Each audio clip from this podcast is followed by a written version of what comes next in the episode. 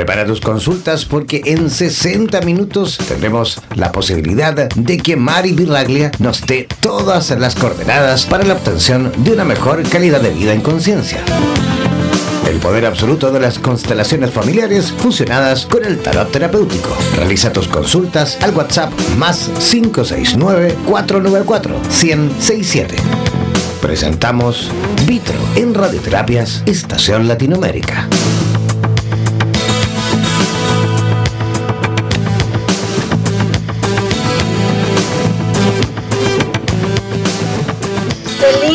Feliz, mañana. Espero que todos se encuentren súper bien el día de hoy porque traigo muchas cosas para contarles después de haber estado en esta ausencia aparente, porque de verdad que siempre he estado presente con ustedes. Siempre haciendo em, mi camino, el recorrido, para regresar otra vez y entonces poder compartir todas esas experiencias. A ver qué les traje. Mira lo que te traje. El programa de hoy trata exactamente de contarles un poquito, compartir con ustedes cómo fue este movimiento, cómo fue todo este proceso y cómo yo eh, lo interpreté y lo vi plasmado eh, dentro de la información del, del tarot. Es que a mí, a mí el tarot me habla, me habla constantemente, me deja ver cuáles son las señales, cuáles son los secretos, cuáles son eh, los tips que hay ahí. Y que día a día, día a día de verdad, cada uno de nosotros estamos experimentando de una manera muy pequeñita las energías, la, habilidad, eh, la información, los secretos que ellos contienen. Pero como no prestamos atención y a lo mejor eh, nuestra mente está distraída en ese afuera, no nos percatamos de eso. Entonces, bueno, vamos, vamos a empezar.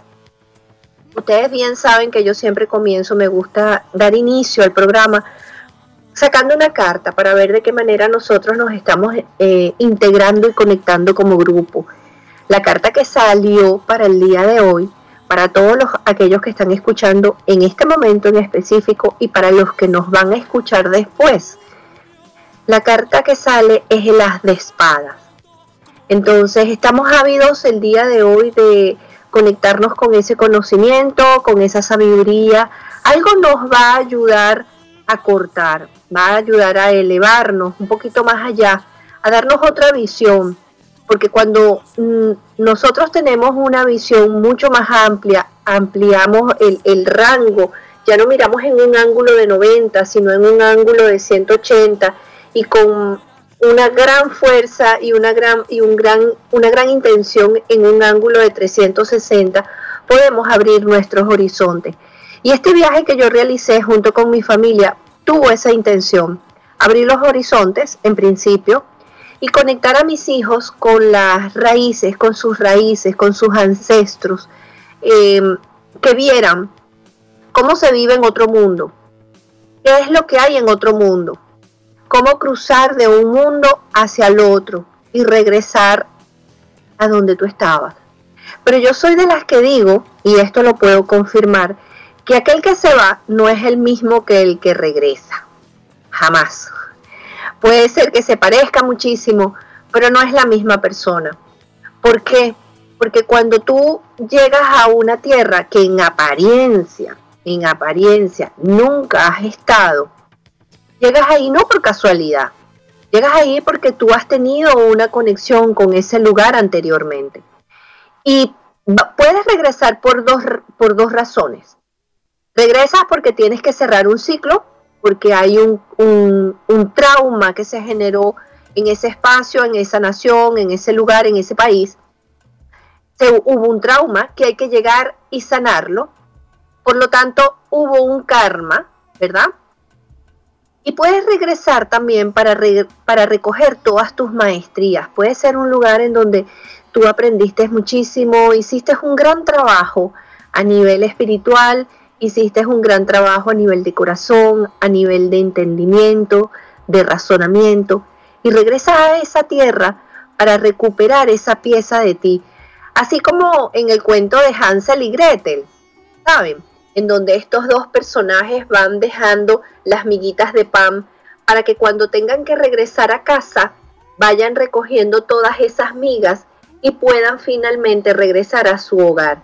Así es como hacemos nosotros cuando nos desplazamos de un espacio físico a otro espacio físico. Entonces, fíjense, eh, les, voy a dar, les voy a dar un tip, les voy a comentar. Cada vez que el Papa o los papas, porque no lo ha hecho uno solo nada más, cada vez que el Papa viaja a, un país, él besa el piso. ¿Y será por bendecir el piso o será porque él está entendiendo, ese, él tiene el conocimiento de que esa tierra te tiene que bendecir, esa, esa tierra te tiene que dejar caminar nuevamente por ahí. Y dejarte caminar implica que ese espacio, ese lugar, ese país, esa nación, te va a brindar todos sus frutos, todas sus flores, todo su espacio, todo su, todo su ambiente, lo mejor de ella, lo va a florecer y te lo va a dar. Pero para eso hay que honrarla. Entonces, cada vez ahora que ustedes se desplacen hacia, hacia un lugar, den las gracias, coloquen sus pies en esa tierra, bendigan esa tierra, honrenla, porque ya estuvieron ahí.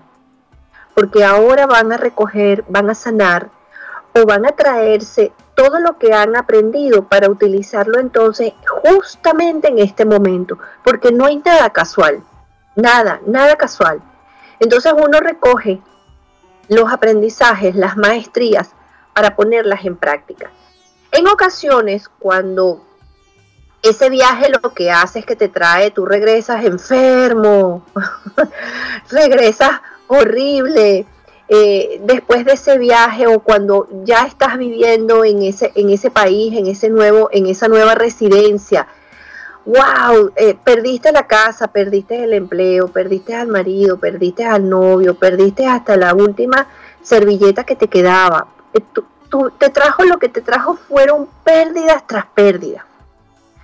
¿Qué significa eso? Que de alguna forma tú estás limpiando el proceso o la vivencia de una vida anterior. Y una vez que ya tú lo limpias, entonces trasciendes. Y de ahí en adelante empieza el gran cambio.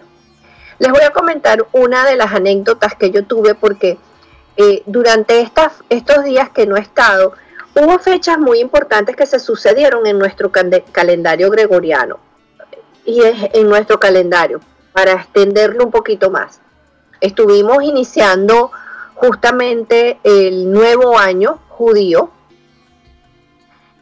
Durante esa semana que yo estuve de viaje, estuvimos en Yom Kippur, que son los 10 días del perdón, Justo cayó en el instante que nosotros estábamos, nos encontrábamos en Galicia, en Santiago de Compostela, eh, delante de la Catedral de Santiago de Compostela. Y luego lo que nosotros tenemos ahora es nuestro gran cierre, o sea, los 10 días del perdón es cuando nosotros reconocemos que somos seres humanos y que sabemos que por mucho que intención y esfuerzo que nosotros le pongamos, vamos a volver a pecar de alguna u otra manera. Consciente, inconscientemente vamos a pecar. Entonces se pide perdón por los pecados que ya sé que voy a cometer en algún momento durante este inicio del año.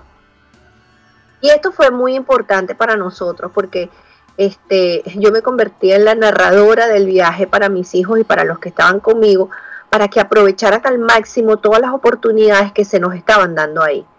Entonces, fíjense, una vez que ya decido eh, hacer el gran, este gran tránsito, este gran salto, me llamó muchísimo la, atención el proceso de hacer la maleta. Y yo se los voy a brindar como ejercicio.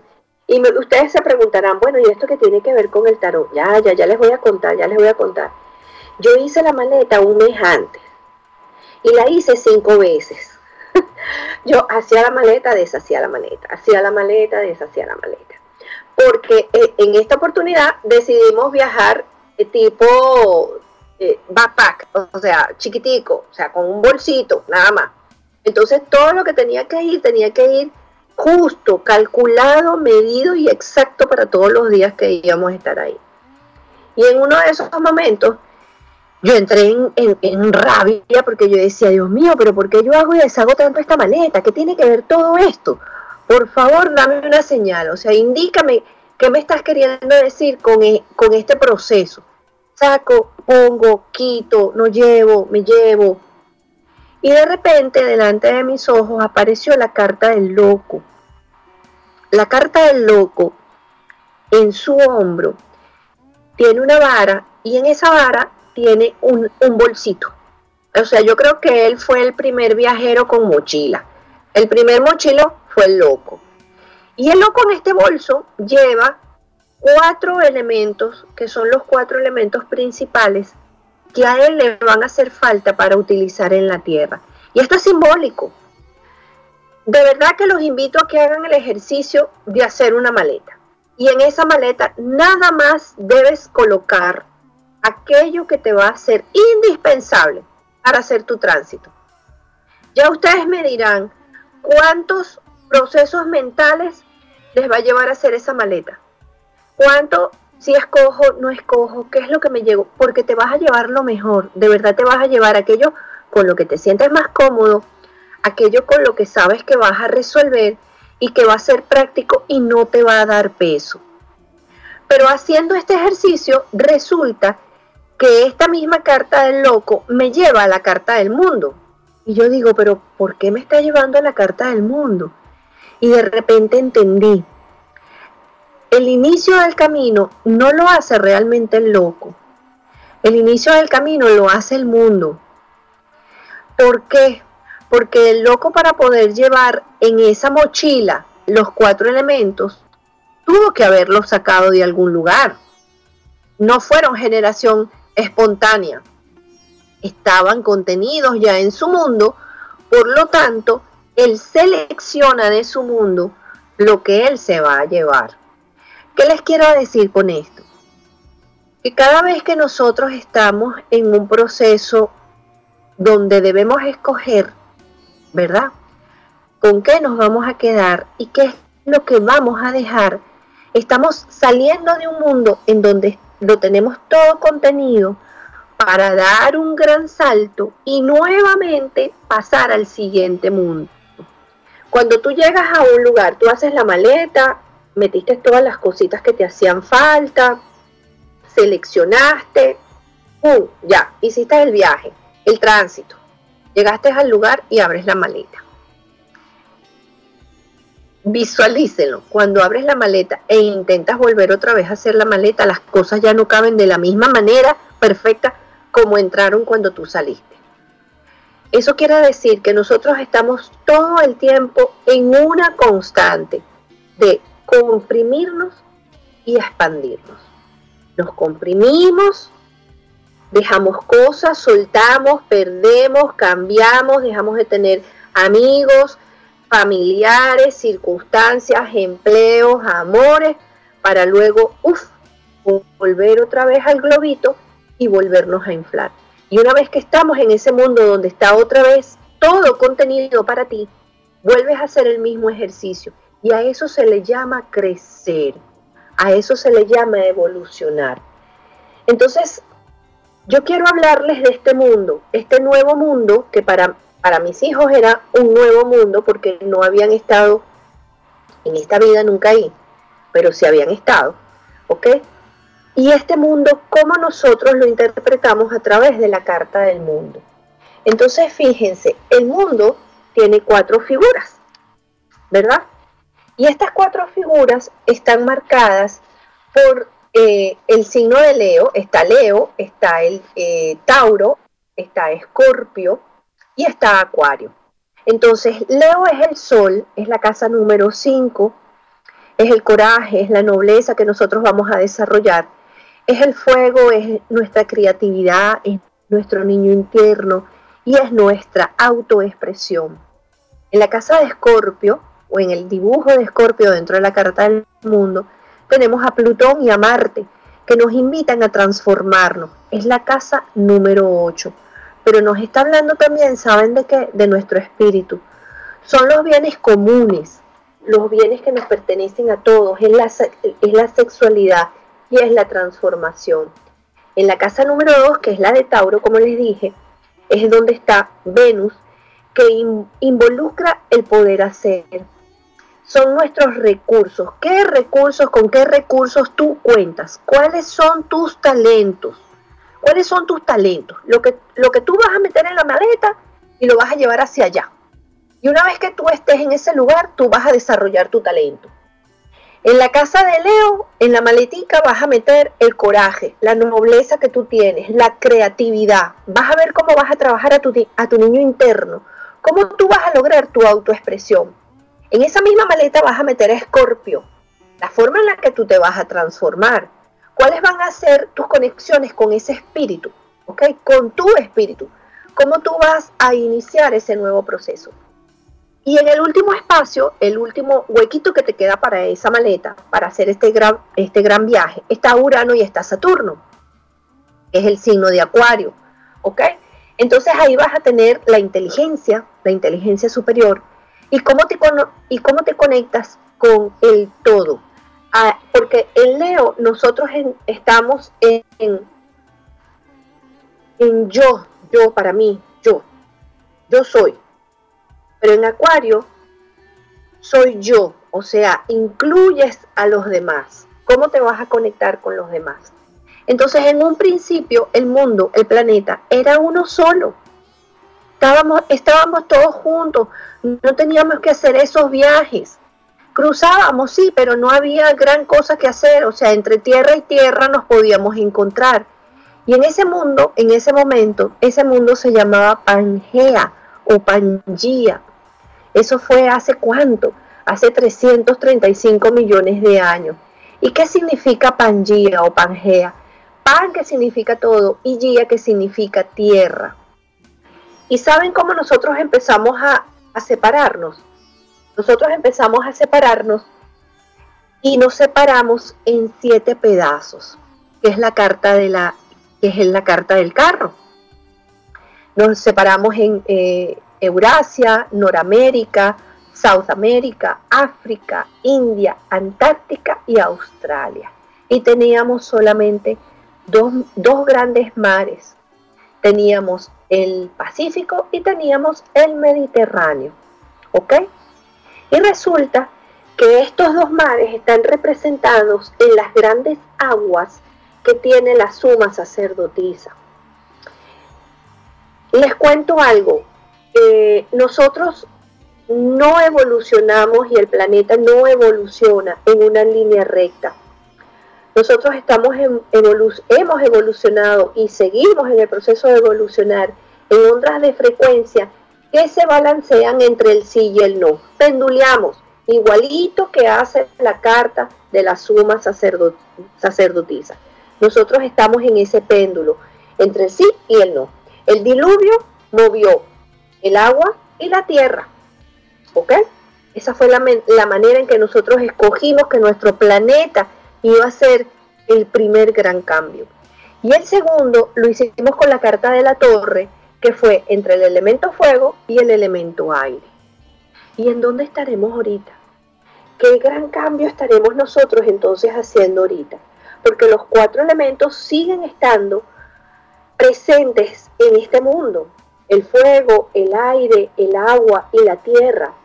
Y estos cuatro elementos, en esa tierra donde nosotros éramos todos, éramos todos uno, la forma que teníamos de recordarnos, que teníamos que encontrarnos en esos tiempos, eran en los, en los cuatro, en las cuatro estaciones, o sea, en, la, en los cuatro movimientos del cielo, que son los solsticios y los equinoccios. Como no había mensaje de texto, internet, computadoras, teléfonos, nosotros sabíamos que cuando el Sol empezase a hacer esos movimientos de solsticio y equinoccio, era el tiempo en que en esa tierra nos íbamos a encontrar. ¿No les parece fantástico, maravilloso como nosotros somos, hemos sido tan creativos, tan creativos para poder generar encuentros aún dentro de la separación? Y fíjense algo, eh, esto me hizo entender que todo, todo este movimiento de la Tierra eh, las, cuatro edades de, la tierra, los cuatro apóstoles, porque, ah, porque es que aquí tengo que darles un, un detallazo súper, súper que me impresionó. Santiago de, Compostela astrológicamente está ubicado en el signo de Pisces. ¿Ok? Ese, ese espacio es Pisces. Resulta que delante de la Catedral de Santiago de Compostela hay una iglesia muy chiquitica, muy pequeñita, que casi, yo digo que la gente se fija más en lo grande y en los detalles pequeños no le prestan atención. Está de frente de la, de la al frente de la catedral está justo donde está el hostal de, los reyes católicos, y encima de, la, de esta iglesia están cuatro, cuatro figuras, que son los cuatro apóstoles. Cuando yo vi eso y a mí me, me, eh, me contaron la historia de esta iglesia, resulta que estos cuatro apóstoles representan a los cuatro haces de las cartas del tarot. El as de loros, el as de bastos, el as de, la, de copas y el as de espadas. Qué, casualidad. Los cuatro elementos están representados ahí. Y la parte de arriba de esta iglesia, que es muy pequeña, es en forma de círculo. Y encima tiene una bola, que es el mundo. ¿Casualidad? ¿O hay un secreto ahí? ¿O hay una información? ¿O nos están diciendo que estos cuatro elementos para vivir en el mundo tenemos que tenerlos organizados? tenemos que haberlos trabajado, tenemos que haber entrado en, conexión con esos cuatro elementos. Y estos cuatro elementos y estos números que van, marcan una secuencia dentro de las cartas del tarot, se ven reflejados en todo, en todo, en todo, en todo, en todo. Esta es una constante matemática que se va moviendo como un pulsar y nos va indicando cuáles son los movimientos que vienen ahora en consecuencia. Entonces, fíjense, aparecen estos, estas, estos, estas cuatro figuras que yo, yo de verdad me impresioné y yo dije, wow, o sea, el secreto, las cosas que quieras esconder, ponlas a la vista de todo el mundo. Ponlas delante de los ojos de la gente para que no las vean. Y de verdad no las vamos a ver. A menos que prestes atención. Y esto me hizo chequear cuáles, cuáles fueron esos cuatro apóstoles que Jesús escogió para, para su doctrina, para él empezar a llevar este, este mensaje a todo el mundo. Ese mundo que se separó, ese mundo que empezó con la separación de las tierras, con el movimiento de las placas tectónicas, que hizo que las tierras empezaran a dividirse y que nosotros ahorita estemos separados y divididos como nos encontramos. Los cuatro apóstoles que él escogió fueron Pedro, que era Simón, Andrés, Santiago y Juan eran ellos los primeros que eh, llevaron el símbolo de cada uno de los cuatro elementos. No lo sé, pero fueron los primeros y es el número cuatro. Es el número cuatro que habla de la forma, habla de la estructura, habla de el emperador, la manera en la cual tú vas a vivir en esta tierra. Entonces nosotros ahora nos encontramos, y fíjense que otro detalle que les quiero comentar, como Santiago de Compostela queda en el signo de Pisces, una de las cosas más particulares que suceden ahí es que el camino de Santiago, el que no lo ha hecho, seguramente alguno de ustedes se va a conectar y va a sentir el llamado de hacer el camino de Santiago. El camino de Santiago lo puedes hacer desde Francia y te, te tardas un mes. Después lo puedes hacer desde diferentes puntos. El más cortico te tardas 10 días. Pero en el momento que tú llegas a Santiago ya no te quedas en Santiago. La gente llega cumple el punto cero, coloca sus pies enfrente a la catedral en donde dice este es el punto cero, aquí llegaste, te bendecimos y te vas. Porque en la casa número 12, que es la casa de Pisces, no te quedas. El, el caminante, el peregrino, sigue su camino. Y no es tampoco casualidad que Santiago, el, el apóstol, haya ido hasta este lugar, haya fallecido ahí y ahora ese espacio se le llama la Catedral de Santiago Apóstol. Solamente se los dejo para que ustedes googleen, para que ustedes revisen, para generarles el gusanillo del querer saber, el gusanillo de meterse en Google y buscar la iglesia, el gusanillo de, buscar qué significa los tal de los reyes católicos ahí en Santiago de Compostela. Búsquenlo, no son casualidades. Y Barcelona, que fue otro de los lugares en donde yo estuve, resulta que Barcelona, eh, una construcción muy inteligente porque ellos basaron su centro, es como si hubieses colocado un círculo en, en una hoja, ¿verdad? Y lo dividiste en 12 calles. Lo dividiste. Y en base a esas 12, esas 12 líneas, tú fuiste construyendo la ciudad.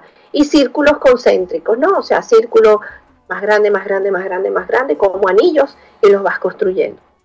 Entonces, cada una de las calles, hay una de las calles que es la calle donde habitaban los, los judíos, es la calle del signo Géminis.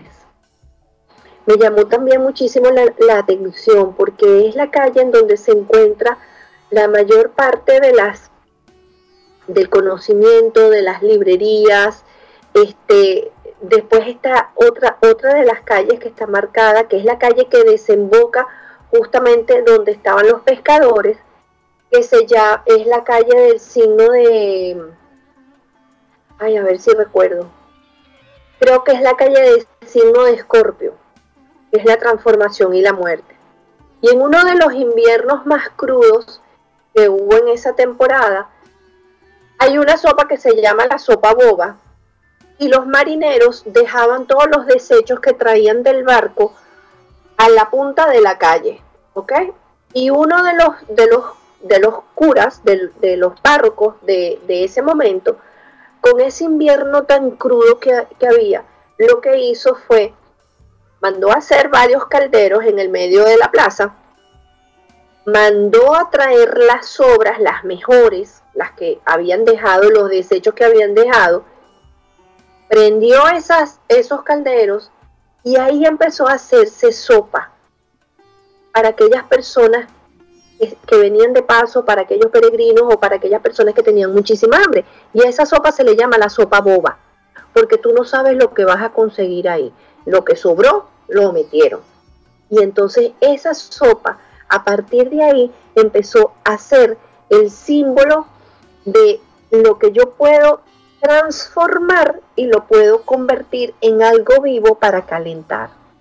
Entonces uno empieza a nutrirse con los viajes, uno, uno, uno empieza a entender cuáles son las cosas hermosas que están ahí, ¿no? Empiezas a, a recorrer y a recorrerte, porque definitivamente un viaje, así sea un viaje, mira, así sea un viaje a dos horas de distancia de donde tú estás. Si tú, la, si tú lo haces con la intención de recorrerte, el que, el que va no es el mismo que el que regresa. Se parece, pero no es el mismo. Entonces volvemos otra vez a irnos ubicando en este espacio, en este tiempo, y regresamos a la Carta del Mundo. Y en la Carta del Mundo, porque yo les dije que había, hubo fechas en este viaje que fueron muy importantes. Y entre una de ellas, en una de ellas, estuvo la del 12 de octubre. La, la del 12 de octubre, o sea, por favor, Colón, las calaveras, este, el viaje por el mar, la nueva tierra, ya la tierra no es plana, yo creo que la tierra es redonda, entonces yo tengo que ir a, a descubrir lo que hay más allá. Y es muy curioso porque revisando toda esta historia y haciendo todo este viaje, yo como Colón y mis tres calaveras, ¿verdad? Haciendo este recorrido, me di cuenta, eh, revisando los libros, que Colón pasó ocho años, ocho años, ustedes han de creer eso, ocho años pidiéndole a Isabel la Católica que le diera el dinero para él poder hacer este, este viaje. ¿Y 8 dónde está? 8 está en la carta de la, en, la carta de la fuerza. Él de verdad se hincó de rodillas para poder recibir ese dinero y poder hacer este viaje y descubrir lo que hoy, lo que hoy son las Américas. Y resulta que él se viene, ¿verdad? En las tres calaveras, ¿cierto? En la Pinta, la Niña, la Santa María. ¿Y sabes saben cuántos hombres habían montados en esos barcos? 90. 90 que es la carta del ermitaño, el número 9, 90 hombres encerrados durante cuántos meses en esos barcos. Cuando él finalmente en su primer viaje llega a las Bahamas el 12 de octubre de 1492, resulta que en, uno de esos viajes él de vuelta se trae a 10 a 10 indios, 10, entre ellos dos caciques de muy alta jerarquía que él se los llevó a la nueva tierra. Entonces ya lo que era antes una separación, ahora empieza a unirse, empieza otra vez a generarse esos lazos. Los 10 indios no son casualidad, ese número no es un número que él agarró al aire. A lo mejor en aquel momento obviamente no, no estaba presente esa conciencia clara, pero el inconsciente del ser superior sabía lo que estaba haciendo numerológicamente, porque llegaron 90, pero se fueron 100, y 100 es el número 10, el número 10 que está en la rueda de la fortuna, y la rueda de la fortuna está relacionada otra vez con la carta del mundo, porque tiene cubiertas las cuatro posiciones, los cuatro elementos. Entonces nos estamos uniendo nuevamente. ¿Y cuántos viajes tuvo que hacer Colón para ese descubrimiento? Hizo cuatro, exactamente cuatro. ¿Ok?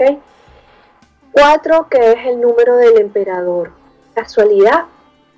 ¿O es que nosotros sabemos exactamente lo que estamos haciendo? Se movieron esos elementos. Se movió el fuego, se movió el aire, se movió la tierra, ¿verdad? Se movió el oro. ¿Y qué es lo que nosotros estamos viendo ahorita? Ustedes han visto las noticias, ustedes han prestado atención y han, escuchado cómo el planeta está, pero en efervescencia, diría yo, en efervescencia. No importa hacia qué lugar tú estés mirando, hay un conflicto, hay una guerra, hay una explosión, hay una inconformidad, hay un desagrado.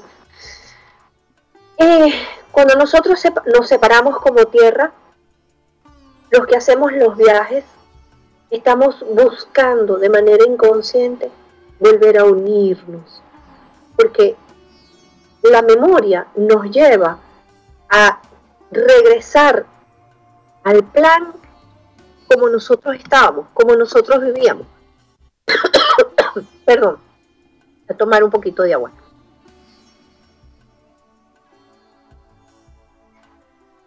Regresar a la unión, regresar a como estábamos. Y presté atención a las noticias y me di cuenta que entre estos jóvenes, que son los jóvenes del millennium, y los no ya no son ni siquiera millennium, se le llama los centenales, ¿ok? Del centenio. ¿Han escuchado eh, a esta chica? ay, perdón. Que es Greta, Greta Thunberg, la, la chica de Suecia. Resulta que esta muchacha, esta jovencita, tiene solamente 16 años. Eh, ella está defendiendo el elemento aire. ¿Ok? Después hay otro joven que se llama Ryan Helper, que es de Canadá, que es el niño, este niño que se encargó de cavar los pozos en África apenas con 6 años, ya tiene 28 años, ¿ok? De llevarle agua a estos niños o a estos lugares en donde no había agua. Bueno, pues él se está encargando del elemento agua. Después está Malala, que todo el mundo ha escuchado hablar de ella. Ella está defendiendo los derechos de las mujeres, de las niñas, de todo el mundo a tener educación. ¿Qué elemento está defendiendo ella? Las espadas, el conocimiento, el derecho a que ese conocimiento esté disponible para todos nosotros. Después está otra chica, que es Emma González, que aquí en Estados Unidos, hace unos meses atrás, en un, en un colegio en Parkland, asesinaron con armas de fuego a una cantidad de estudiantes dentro del colegio. El elemento que ella está en contra de lo que ella está, luchando es que el buen uso y el buen manejo de lo que son las armas del fuego. No pueden estar ahí, no pueden estar en, los colegios. Después hay otro, otro jovencito que es Jack Andark, de 15 años. Él ha descubierto lo que es la medicina o la cura para el cáncer de páncreas. Y a Mika George, que tiene 17 años, que ella está llevándole productos a las niñas en África para la menstruación, para que tengan un proceso decente, más armónico, más benévolo con, con, el proceso natural de la menstruación. ¿Y qué elemento ellos están trabajando? El elemento tierra.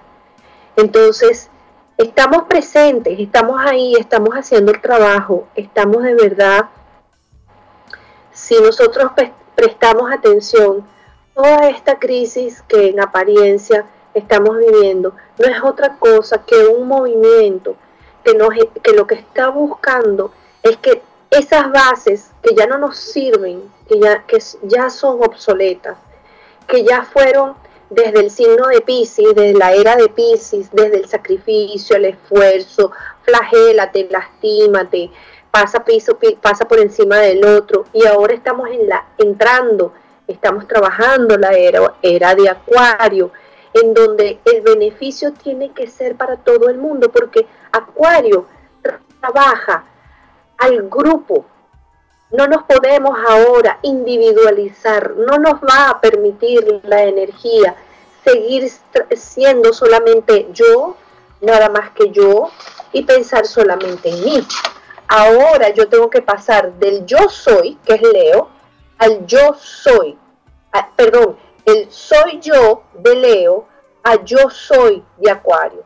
Y yo soy de Acuario significa que todos, todos somos fragmentos de una misma realidad. Y que este movimiento energético que el planeta está dando es para que nosotros consigamos dentro, dentro de nosotros mismos, un autogobierno. Cuando tú intentas liderar, cuando una persona intenta liderar un país, una nación, un lugar, una zona, o sea, puede ser hasta una, una empresa pequeña, eh, nadie puede liderar a un pueblo, señores, o a una civilización, si primero no te has trabajado a ti mismo, si primero no has entrado en esa carta del mundo y has entendido cuáles son tus cuatro elementos, en dónde está tu poder, en dónde está tu creatividad, en dónde está tu transformación y en dónde está esa inteligencia superior con la que tú te conectas. No lo puedes hacer porque hay que hacerse preguntas, hay que hacerse las preguntas apropiadas para tener una autorreferencia de cómo es mi mundo, porque si yo sé cómo es mi mundo, si yo sé en dónde tengo esa pata coja, en donde yo no tengo esa fortaleza adquirida, y yo la trabajo y ya yo tengo una autorreferencia de mi propio ser, entonces yo puedo entender lo que esté sucediendo afuera. Mientras tanto no, mientras tanto no se puede. Entonces hay que hacerse preguntas apropiadas. ¿Quién fui?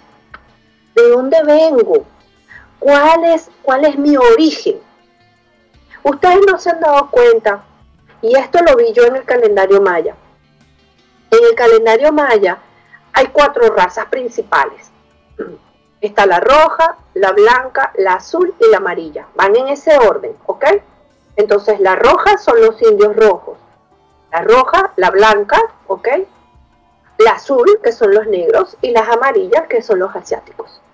Pero hay una quinta raza que se llama el quinto castillo y se llama la raza verde. Y llegamos nada más al, al quinto castillo cuando estas cuatro razas se hayan integrado. ¿Qué es lo que hemos estado haciendo ahorita? O sea, ahorita hay parejas mezcladas de todas las razas. Ya no, ya no es que los blancos con los blancos, los asiáticos con los asiáticos y los negros solamente con los negros. No, los negros con los asiáticos, los asiáticos entonces con los rojos, los rojos con los blancos. Y estamos generando y hemos generado ya esa quinta raza, que es la raza verde, que es la raza del nuevo castillo. Escúchenme bien, del nuevo castillo, una nueva era, una nueva forma de vivir y esa quinta raza está, está queriéndonos decir que ya estamos en la era de Acuario. Porque no hay manera de no pensar en el otro, porque resulta que el otro ya eres tú. Está en tu sangre, ya está en tu ADN, ya, no tú, ya tú no puedes ir en contra de él, porque si vas en contra de él, inevitablemente estás yendo en contra tuya. Entonces, la inteligencia de este universo hizo que nosotros llegásemos a este punto de unirnos todos en una sola raza para que entendiésemos que volvemos a ser otra vez uno.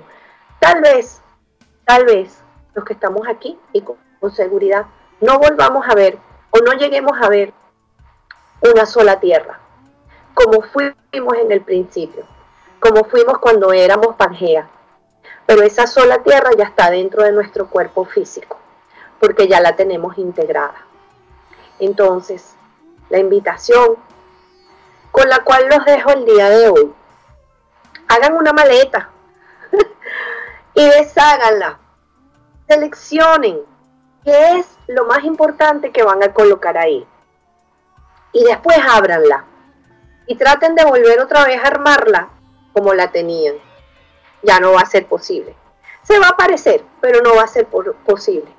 Y en el medio de ese armar la maleta, pregúntense, ¿quién fui? ¿Quién soy? ¿Y quién quiero ser? Revisen cuál de los cuatro elementos han trabajado, cuál de todos ellos es el que manejan con más habilidad, cuál es el, que manejan y es la, más, la, mayor fortaleza, cuál es el que, uy, todavía les cuesta, todavía les cuesta trabajo, cómo es su comunicación, cómo es su pensamiento, cómo son sus emociones y cómo manifiestan entonces en este mundo, en este mundo nos está observando. ¿Qué es lo que vamos a dejar para los que vienen detrás, delante de nosotros? Delante. Delante de nosotros. Porque este viaje que yo hice junto con mis hijos, cada vez que yo miraba una obra de arte, una construcción, una arquitectura, yo me preguntaba, el que lo construyó habrá logrado verlo concluido, terminado. La respuesta siempre fue no. Y entonces yo dije, bueno, entonces yo voy a prestarle mis ojos para que él vea lo que con sus manos, su esfuerzo, su trabajo, su tenacidad, su valor y su sufrimiento dejó para que yo viera. Y por eso le doy las gracias. Y una vez que uno hace eso, significa que lo que yo estoy haciendo en este momento, que yo estoy construyendo con mi sudor, con mi esfuerzo, con mi aprendizaje, con mi dolor, con mis procesos, va también a venir alguien más adelante, lo va a poder observar y me lo va a enseñar con sus ojos. Entonces, los dejo con esta invitación para que ustedes se hagan esas preguntas, para que ustedes sepan, tengan la certeza de lo que están haciendo hoy. Va a venir alguien y lo va a observar y se los va a enseñar y les va a dar las gracias. Pero antes de despedirme, quiero, como siempre hacemos todos los sábados, leerles una carta. Y este es un mensaje Tal vez en este momento, con todos los acontecimientos que están apenas empezando a suceder, porque, porque yo digo que un Urano en Tauro va a movernos mucho, señores. Son siete años de muchos movimientos en la Tierra, en la economía, bueno, encomendados, peinados y cepillados y perfumados, bien bonitos, para que si nos vayan, nos van a agarrar, nos agarren, tú sabes, decentes. Hay que tener paciencia. Entonces, la frase con la cual los dejo es, la siguiente. Confía, confía en las fuerzas superiores de la vida para saber lo que es mejor para ti. Y recuerda que cuando se te pide esperar, te están preparando para algo aún mejor de lo que tú esperabas. Así que cambia tu actitud por otra de aceptación. Relájate y haz el inventario. Pídele a tu ángel que entonces te envuelva durante este periodo de espera para que tú puedas escuchar las sugerencias divinas que hay para ti. No te embarques, por favor, en empresas descabelladas que son y vienen solamente de tu voluntad interior. La paciencia siempre, siempre será recompensada. Y recuerda decir esto, todas las cosas suceden en el momento perfecto. Así que ya saben, aquellos que quieran contactarme lo pueden hacer por el WhatsApp al número más 1 954 881 0815 o me pueden escribir directamente a mi Instagram Mariluna con Y, Mariluna Tarot y con gusto de verdad los atenderé. Que tengan un feliz, feliz fin de semana y un maravilloso inicio de la semana. Se les quiere mucho. Bye bye.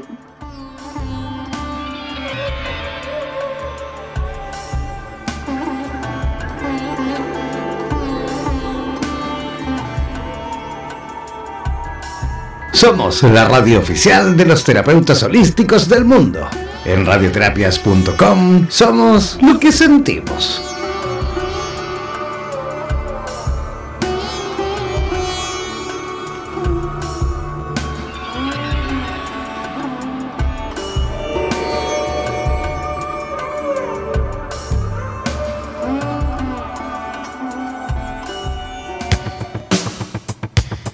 Olvides que cada sábado nos reencontraremos en Vitro, el poder absoluto de las constelaciones familiares fusionados con el tarot terapéutico, con Mari Miraglia desde la ciudad de Miami, a través de Radioterapias Estación Latinoamérica.